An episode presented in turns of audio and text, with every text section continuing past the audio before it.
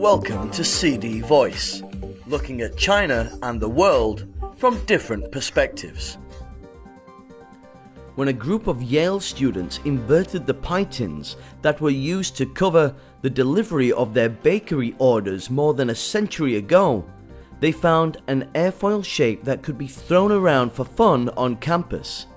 This prototype of the frisbee has evolved and since the beginning of the 20th century it has become a popular sport and pastime. Yet, the activity has been confined to a small number of players in China over the years. Recently, the game has made its presence felt and has become one of the most popular emerging sports in the country. I was under the impression that it was only a toy for children and pets, says Qu Xinchen, who started playing frisbee in April. It never occurred to me that it was a competitive game with a social functions, he adds. The Beijing resident in his early 30s tried his hand, literally, at the game after being invited by one of his friends. The gyms were closed because of the COVID 19 resurgence then, and indoor activities were subject to restrictive conditions, Qu recalls adding that he's also seen many enthusiasts posting their frisbee experience on the social media platform Xiao Xiaohongshu. Qu went to a game for new players with his friends. It was pretty nice, and we had a coach walking us through the rules and basic skills, he says. Each session usually lasted for two hours, and he got to apply the coach's instructions in the second hour with his friends. Qu discovered that the rules of frisbee were relatively simple. The main objective is to catch the frisbee in the end zone.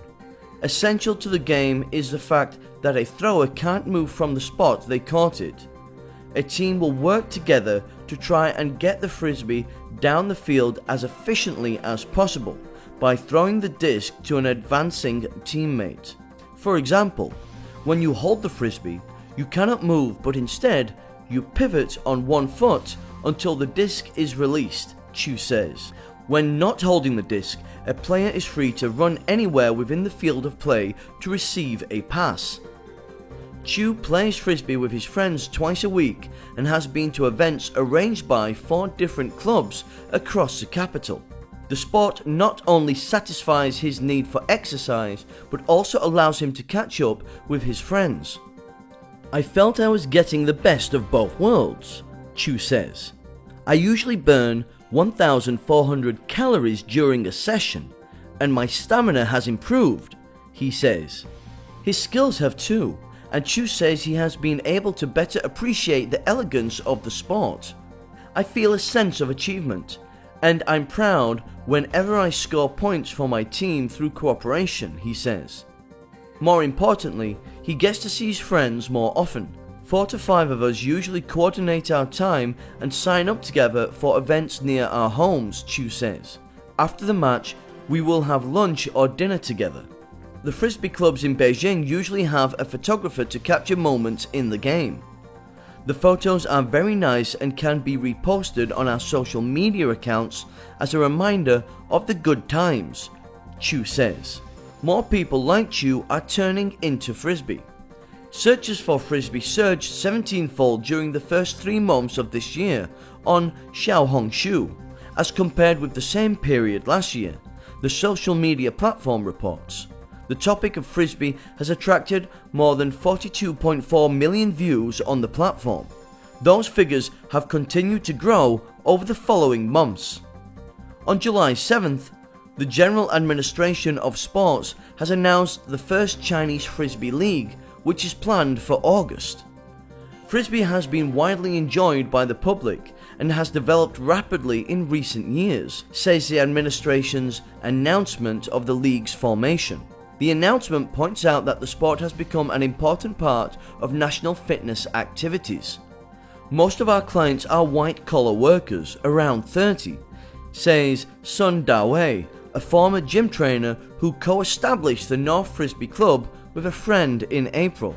He practiced frisbee back in Tianjin University of Sport in 2011, and between 2014 and 19 won top prizes at multiple frisbee competitions in Shanghai, Nanjing of Jiangsu province, Beijing, and Xiamen of Fujian province. There must have been only about 100 people playing professionally because I saw the same faces all the time at those matches, he recalls. Sun sensed the surging popularity of the sport after Spring Festival this year. People around me have been talking about it as a phenomenon, he says. So far, his club has gathered more than 500 members. Sun hosts about three frisbee events in the city's Chaoyang district each week. About 20 participants join each event. The low threshold for playing in terms of age limits and equipment have both helped fuel the popularity of frisbee in China, experts say. Zhang Kun, a veteran player and organizer of frisbee events in Beijing, believes social media platforms and online influencers played a positive role in promoting the sport during the early days of the pandemic. People now think it is cool to play frisbee, Zhang says. The sport is easy to pick up and understand, he adds. Your attention will be fixed on the flying disc once it is thrown and airborne, and you might feel you're flying too.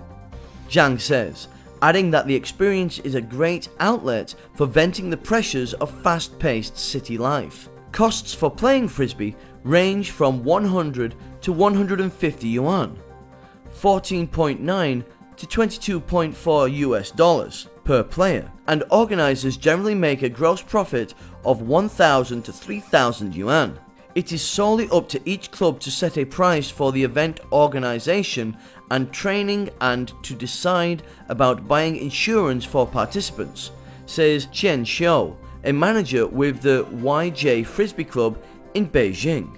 The competitors' welfare might not be guaranteed, Chen says. Chen hopes standards will be set up for the industry in the future, such as professional institutes to certify trainers and matches. Qu has just signed himself up for an advanced training program in July.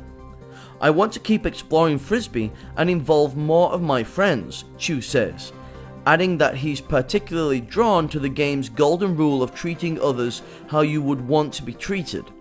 The non contact policy is extremely good for beginners and encourages my female friends to join us and play, he says. That's all for today. For more news and analysis, buy the paper. Until next time.